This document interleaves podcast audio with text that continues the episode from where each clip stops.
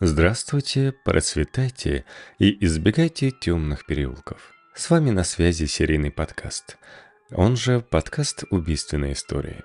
Ну что, думаю, это самая затянувшаяся пауза, что у нас вообще была, да? Что-то кашель меня совсем одолел. Я сейчас э, до сих пор так и не вылечился. Наконец-то сходил к доктору на четвертую-то неделю.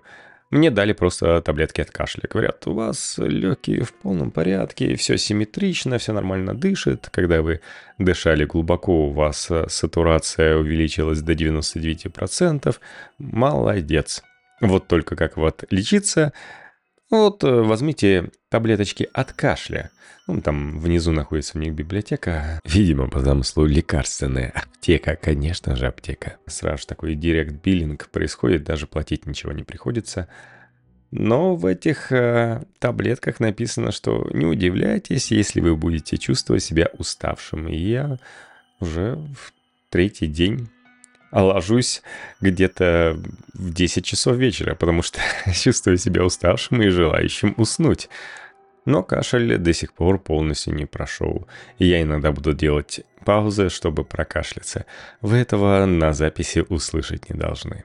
Новую тему я особенно не стал брать, но вот э, возьму Немножко из книги. В издательстве Альпина Паблишер вышла книга «Доказательства по телу». Живые истории судмедэксперта о работе с потерпевшими и подозреваемыми. Со мной, кстати, на связь тоже выходили, но там как-то тяжело в ВК общаться, видимо, оказалось. И по итогу мы особенно не договорились.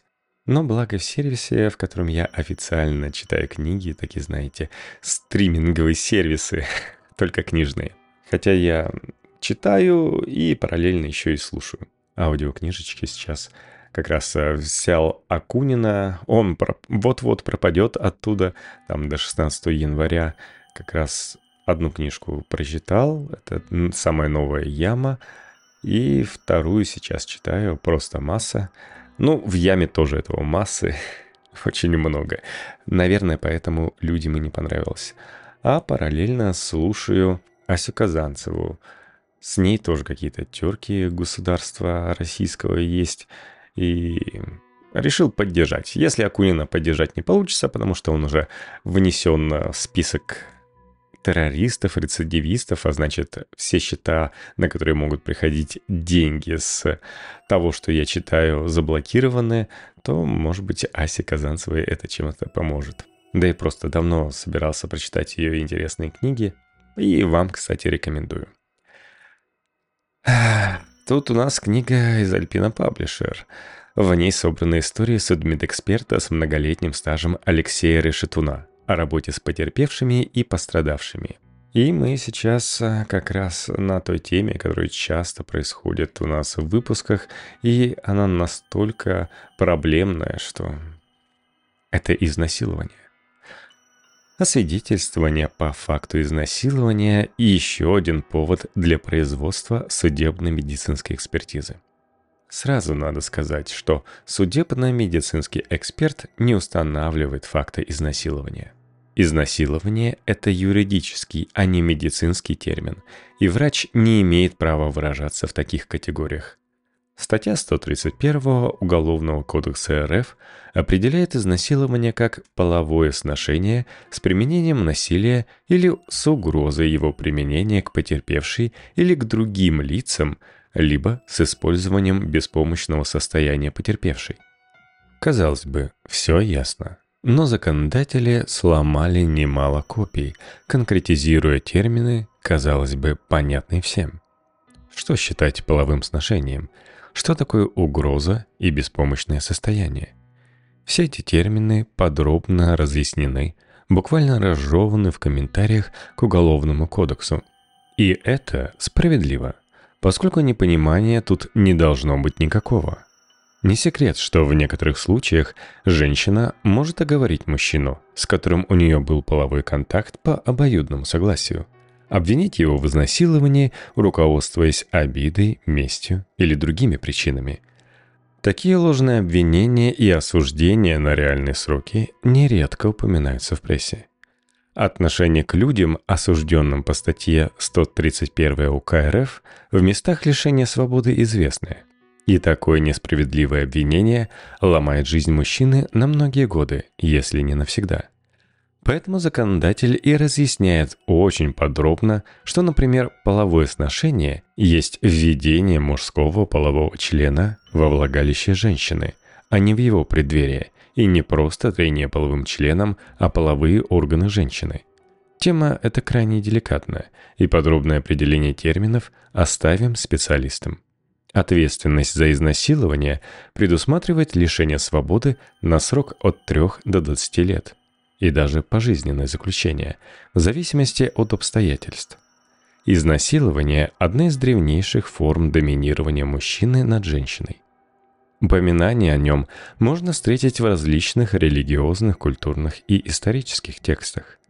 Одно из самых первых известных историкам изнасилований произошло около 508-510 годов до нашей эры в Древнем Риме, где в принципе не отличались сдержанностью нравов.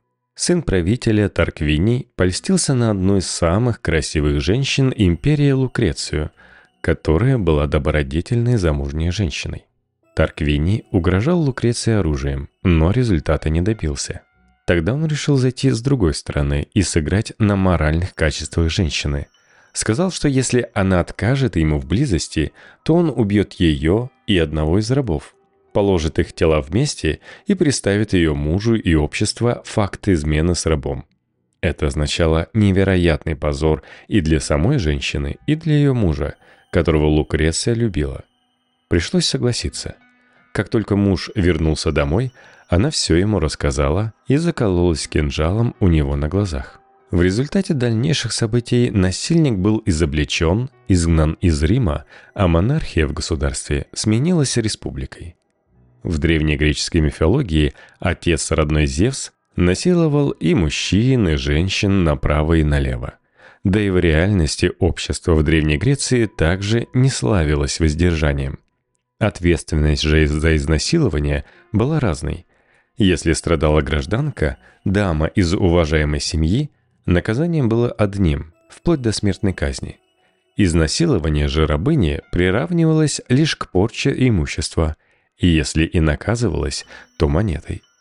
В XII веке в некоторых европейских странах родственникам жертвы могла быть предоставлена возможность самим исполнить наказание – в Англии в начале XIV века жертва изнасилования имела право сама выколоть глаза и отрезать яички преступнику.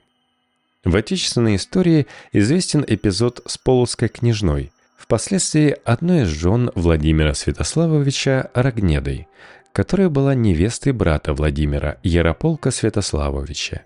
В тот момент, когда Рогнеду уже должны были вести на свадьбу с Ярополком, к ней посватался и Владимир известный охотник до женского пола. Рогнета не захотела стать женой сына рабыни. Мать Владимира Малуша была таковой и посмела заявить об этом публично. Владимир не стал долго обижаться. Он просто штурмом взял Полоцк, жестоко надругался над княжной на глазах ее родителей и братьев, после чего они были убиты. Рогнеду Владимир взял в очередные жены, и она родила ему семь детей – по легенде, Рогнеда не простила своего мужа и предприняла попытку убить его. Однако Владимир не дал застать себя врасплох, и операция по ликвидации провалилась. Спас Рогнеду ее малолетний сын Изяслав, вставший между матерью и отцом и угрожавший последнему мечом. Впечатленный смелостью сына, Владимир не убил жену, а просто сослал ее обратно в полоцкие земли. Безграничной доброты был человек. И, кстати, да, в следующем году он покрестил Русь.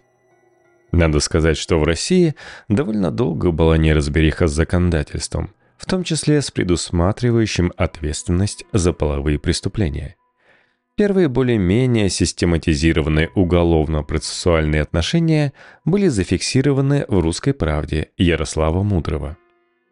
Так как в то время преступления назывались обидой, то есть причинением каких-либо моральных или имущественных увечий потерпевшему, то и об изнасиловании в «Русской правде» говорилось размыто. в основном как о нарушении половых отношений, незаконном половом сношении вопреки церковным законам. Наказание измерялось денежным штрафом, вирой, и возрастало в зависимости от социального положения потерпевшей. Если жертвой изнасилования была боярская дочь или представительница другого привилегированного слоя населения, это считалось отягчающим обстоятельством. Помимо денежного штрафа, насильник обязан был жениться на опорченной и прожить с ней всю жизнь. Если жертва уже была обручена, преступник подвергался смертной казни.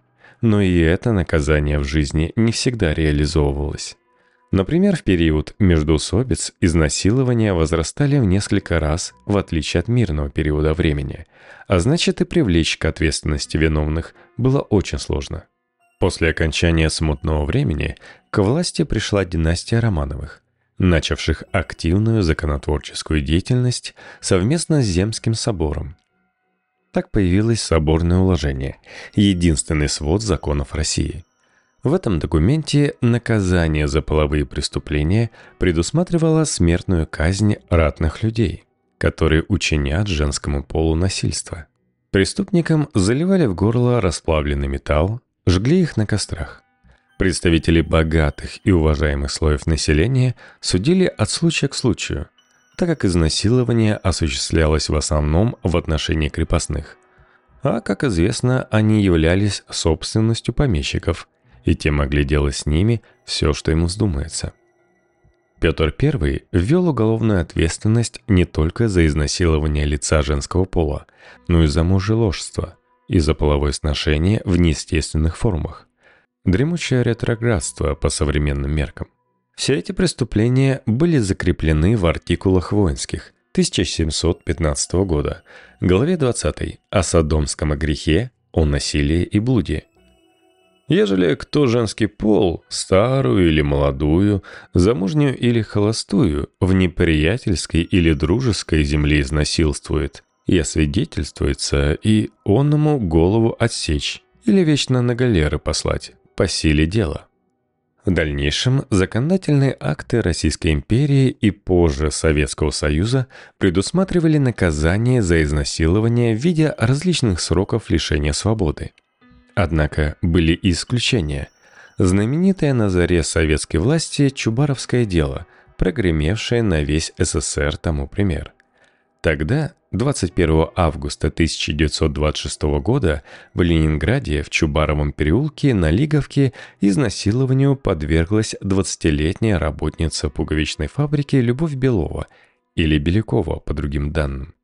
Около 22 она была остановлена на улице группой пьяных молодых людей и изнасилована, после чего компания решила подзаработать на девушке и стала предлагать ее за 20 копеек качестве сексуального объекта всем желающим, коих оказалось около 30 человек. На скамью подсудимых в итоге попало 27. Девушку при этом избивали и вообще всячески глубились над ней.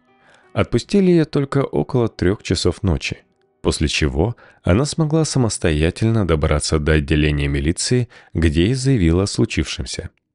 Уже на следующий день большинство подозреваемых арестовали. Пострадавшая была комсомолкой, деревенской девушкой, и негодование масс в отношении насильников не имело границ. Несмотря на то, что по тогдашнему законодательству максимальный срок за изнасилование составлял 8 лет лагерей, дело переквалифицировали в бандитизм, направленный на подрыв основ советского государства, и семерых основных обвиняемых приговорили к смертной казни. Пятеро в итоге были расстреляны. С древнейших времен истории известны и групповые военные изнасилования, совершенные во время военных действий. Случаи такие были присущи всем армиям всех стран, независимо от времени, религиозной принадлежности и цивилизованности, поскольку воюют в основном мужчины, а женщина всегда рассматривалась как военный трофей.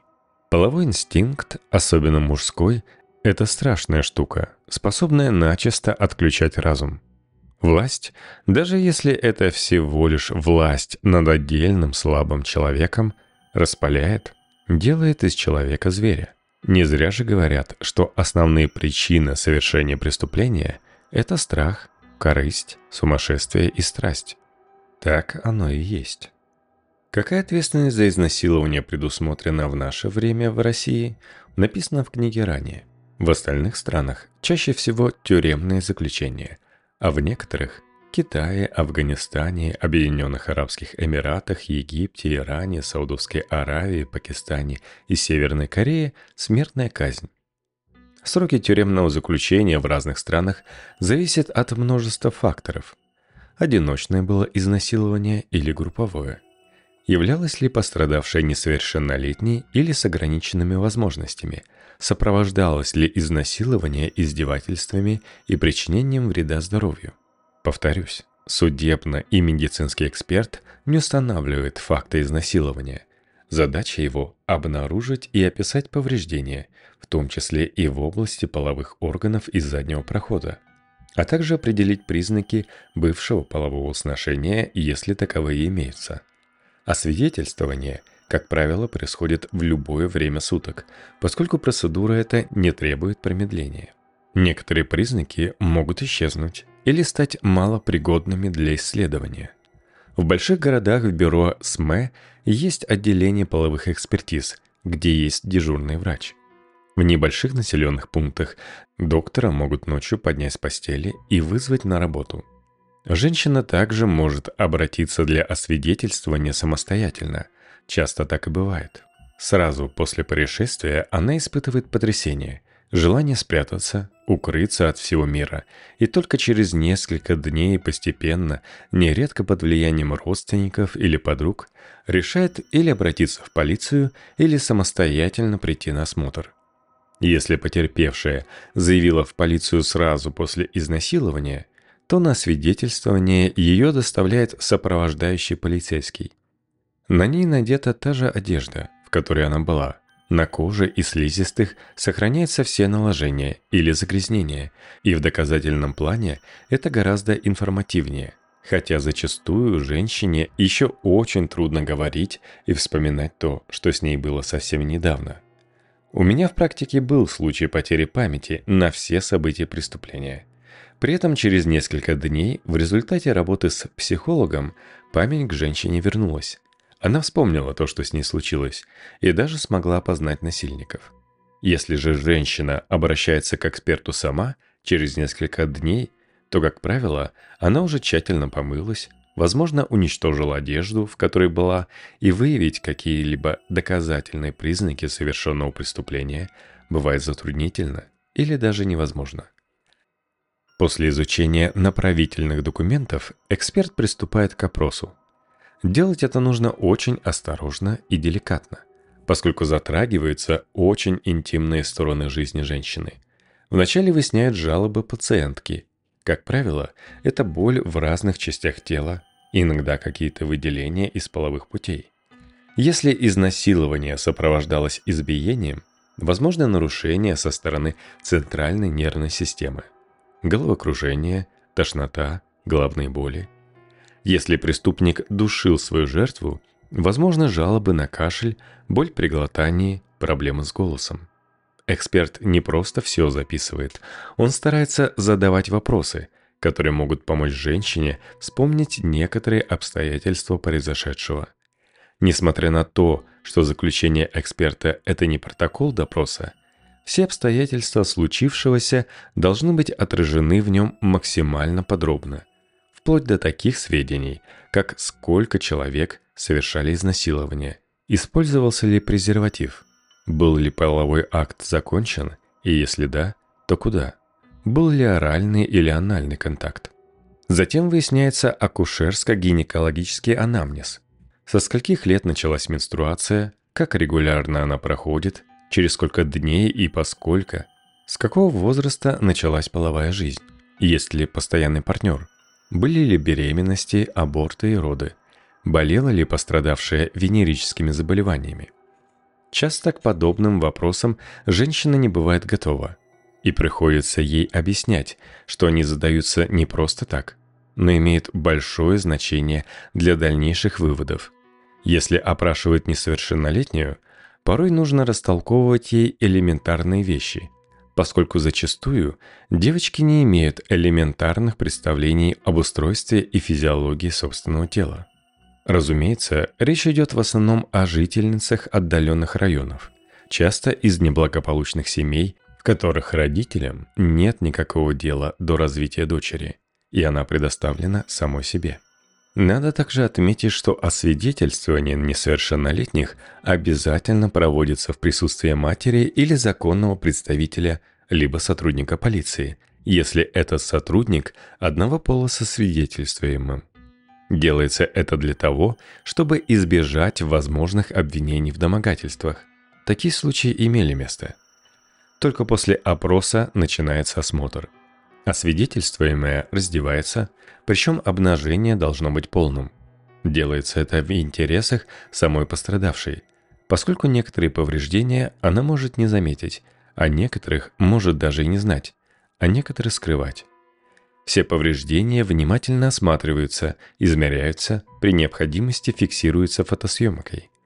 После этого потерпевшую осматривают на гинекологическом кресле – причем техника осмотра не отличается от таковой при исследовании целостности девственной плевы. Внимательно исследуется область наружных половых органов, заднего прохода и промежность, на которых могут быть наложение спермы, крови, каких-либо других веществ. Образцы из этих участков изымаются на стерильный марлевый тампон для дальнейшего биологического исследования – После осмотра пострадавшей настоятельно рекомендуют посетить гинеколога для более тщательного специального осмотра и для взятия мазков из влагалища с целью возможного обнаружения сперматозоидов. В некоторых небольших районных или межрайонных отделениях мазки может взять сам эксперт. Брать мазки следует даже после того, как женщина тщательно помылась, срок до 5 дней включительно с момента изнасилования – к сожалению, если пострадавшая не обратилась для освидетельствования сразу, то, оказавшись в безопасных условиях, она, вероятно, захочет смыть себе обиду и позор. И нередко на смотре мы видим чистое белье, помытую кожу и слизистые. Повреждения, которые можно обнаружить при осмотре изнасилованных женщин, встречаются совершенно различные. Ссадины, кровоподтеки, раны, разрывы и надрывы слизистой кожи.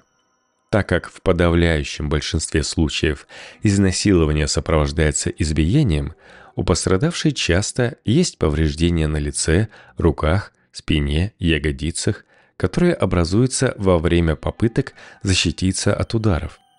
Если нападавший закрывал рот жертве, то пострадавшей можно найти кровоизлияние и раны на слизистой верхней и нижней губ и на языке – на внутренней поверхности бедер можно обнаружить кровоподтеки овальной формы и ссадины от пальцев рук насильника, пытающегося раздвинуть ноги жертвы. Надо сказать, что повреждений, характерных для изнасилования, присущих только такому виду преступлений, не существует. И все они оцениваются следствием и судом в совокупности с обстоятельствами произошедшего, допросами свидетелей, потерпевшей и подозреваемого а также другими фактами. Все описанные повреждения появляются на теле женщины тогда, когда она активно сопротивляется. В большинстве случаев так и происходит, но не всегда. Внезапное нападение, угрозы, грубость, физическое насилие или его риск у некоторых людей могут вызвать эффект обратный сопротивлению и противодействию. Безволие, транс, неспособность возражать и противодействовать. В таких случаях повреждения на теле могут быть минимальны, и доказать факт изнасилования становится очень трудно. Известны примеры, когда насильник вынуждает жертву покориться под угрозой убить ее ребенка или близкого родственника. В области половых органов и промежности нередко можно обнаружить кровоизлияние в слизистую преддверие влагалища или собственно влагалища, ссадина на коже при попытке снять нижнее белье, Надрывы и разрывы слизистой влагалища или заднего прохода, особенно если изнасилование сопровождается введением в них каких-то предметов. В одном случае группового изнасилования я обнаружил у женщины выраженные кровоподтеки в нижней трети правой и левой голеней. Как оказалось, двое мужчин активно разводили ноги девушки в стороны, обеспечивая таким образом возможность совершить насилие третьему. Нередко кровоподтеки и ссадины, даже следы от укусов можно обнаружить на молочных железах. Активное сопротивление пострадавшей увеличивает объем повреждений, но в то же время может заставить преступника отказаться от своего замысла из-за боязни быть разоблаченным. Обращусь в который раз к одной из своих любимых тем – киношным образом, основная задача которых – чтобы было красиво. Если верить фильмам, изнасиловать женщину очень просто и быстро – на самом деле, сделать это со здоровой взрослой женщиной, которая к тому же активно сопротивляется, нелегко. И множество попыток изнасилования так и остаются попытками. Известны случаи, когда женщине удавалось даже обезвредить насильника и передать его полиции. Когда-то давно, лет 20 назад, подобное произошло в том городе, где я тогда работал – Освободившийся из мест лишения свободы мужчина в первый же вечер решил после долгого перерыва начать свою половую жизнь и задумал напасть на продавщицу в ларьке после того, как она закончит торговлю. Дело было суровой уральской зимой. Узнав предварительно, в какое время местная торговая точка заканчивает свою работу, он к этому времени прокрался за ларек и стал ждать. План был прост до гениальности.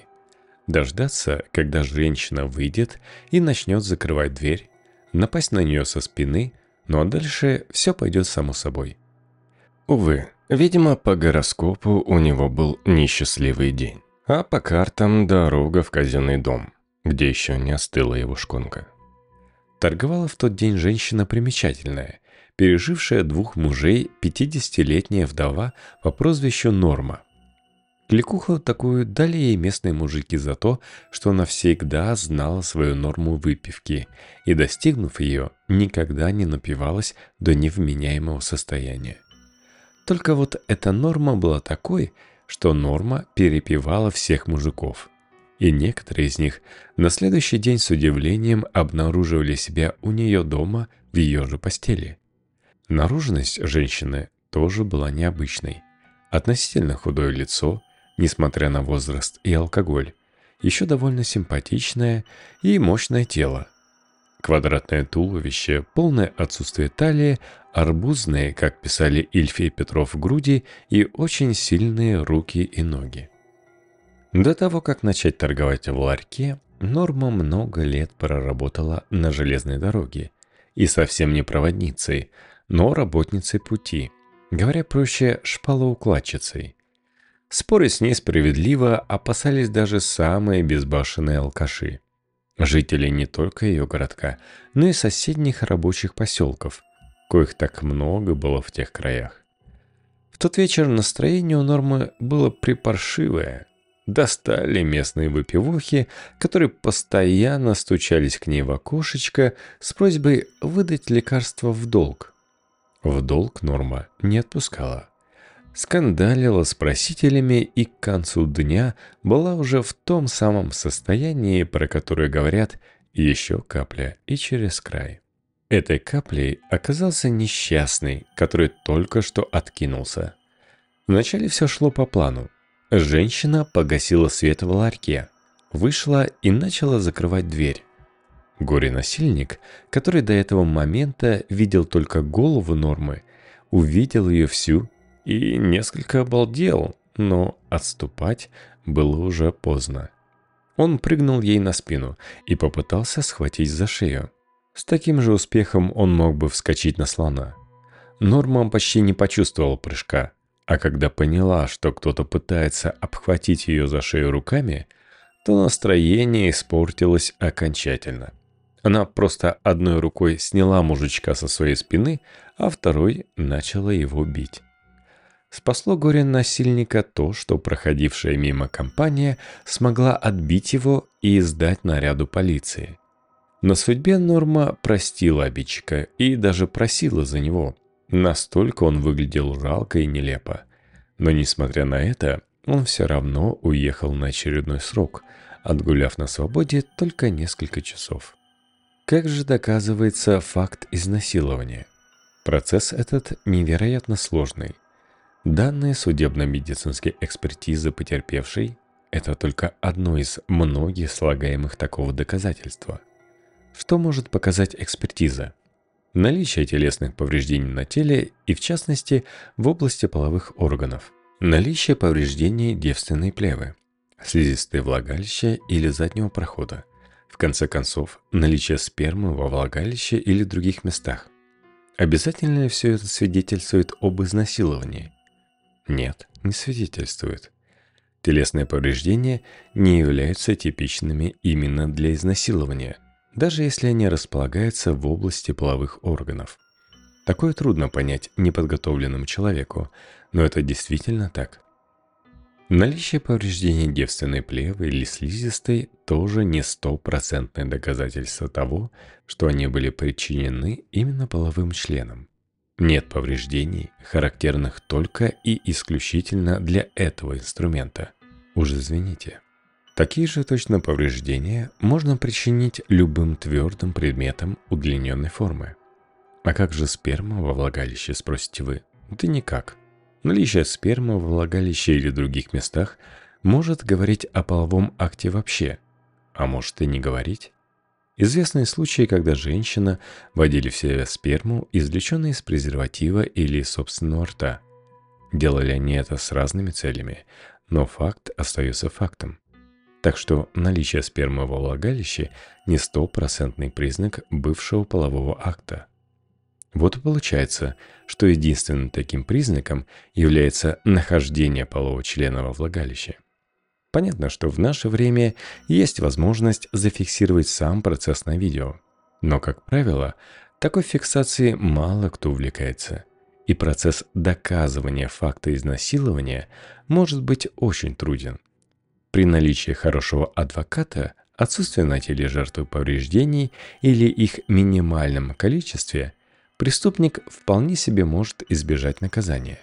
Это с одной стороны. С другой – Нередки случаи, когда женщина желает оговорить мужчину, для чего даже может наносить себе повреждения, имитируя нападение.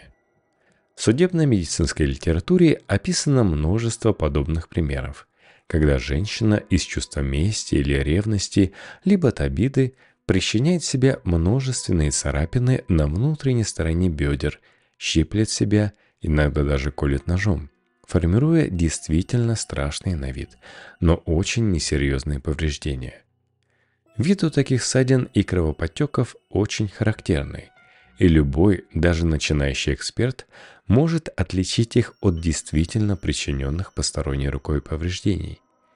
В моей практике был случай, когда женщина исщипала себе всю грудь, симулируя удары руками, дабы обвинить свою знакомого в изнасиловании и избиении.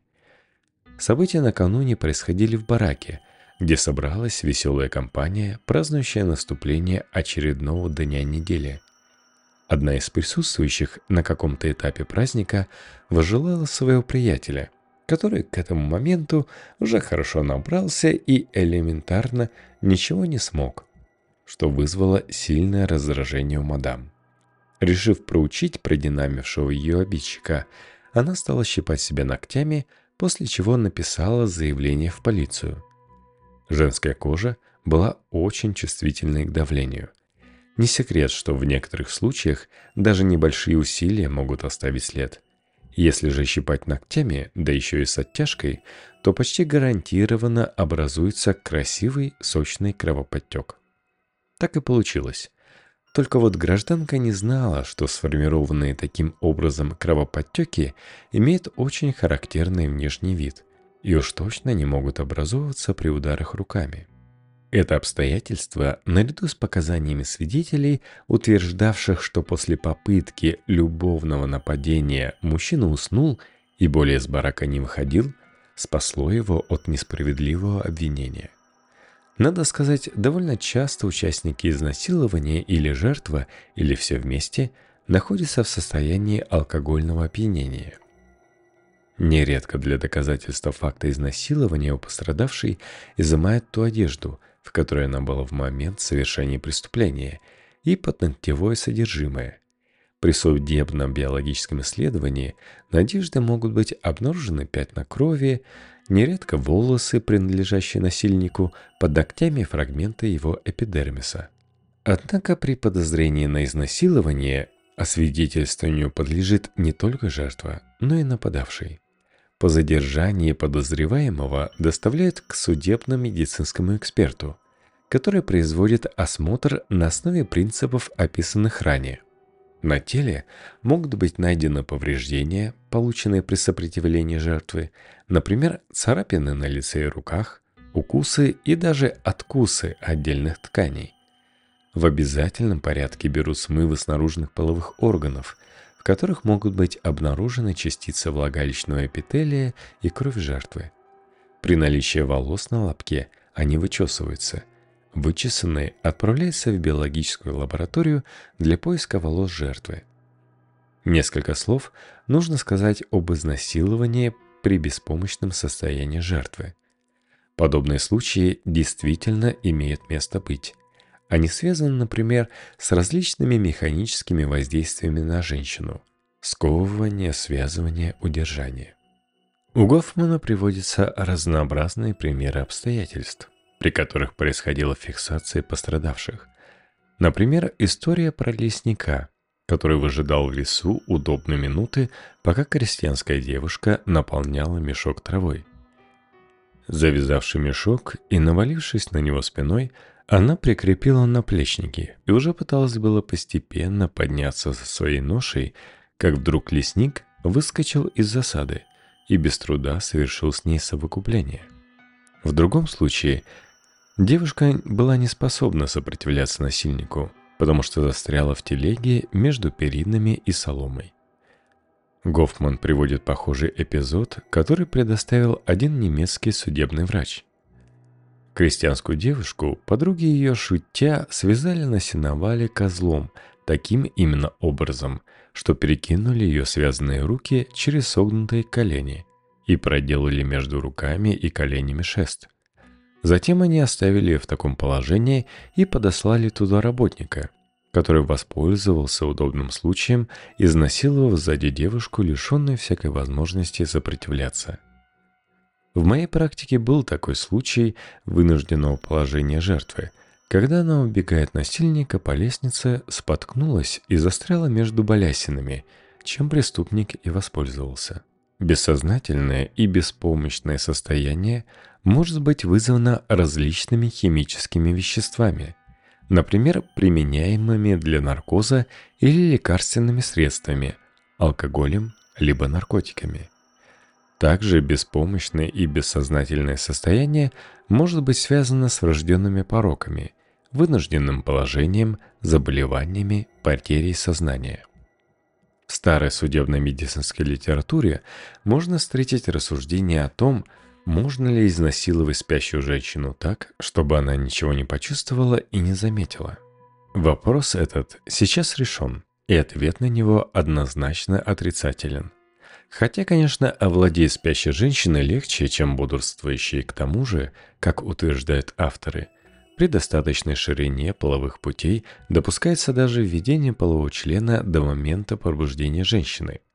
У Гофмана описывается такой замечательный случай, который произошел в Шотландии.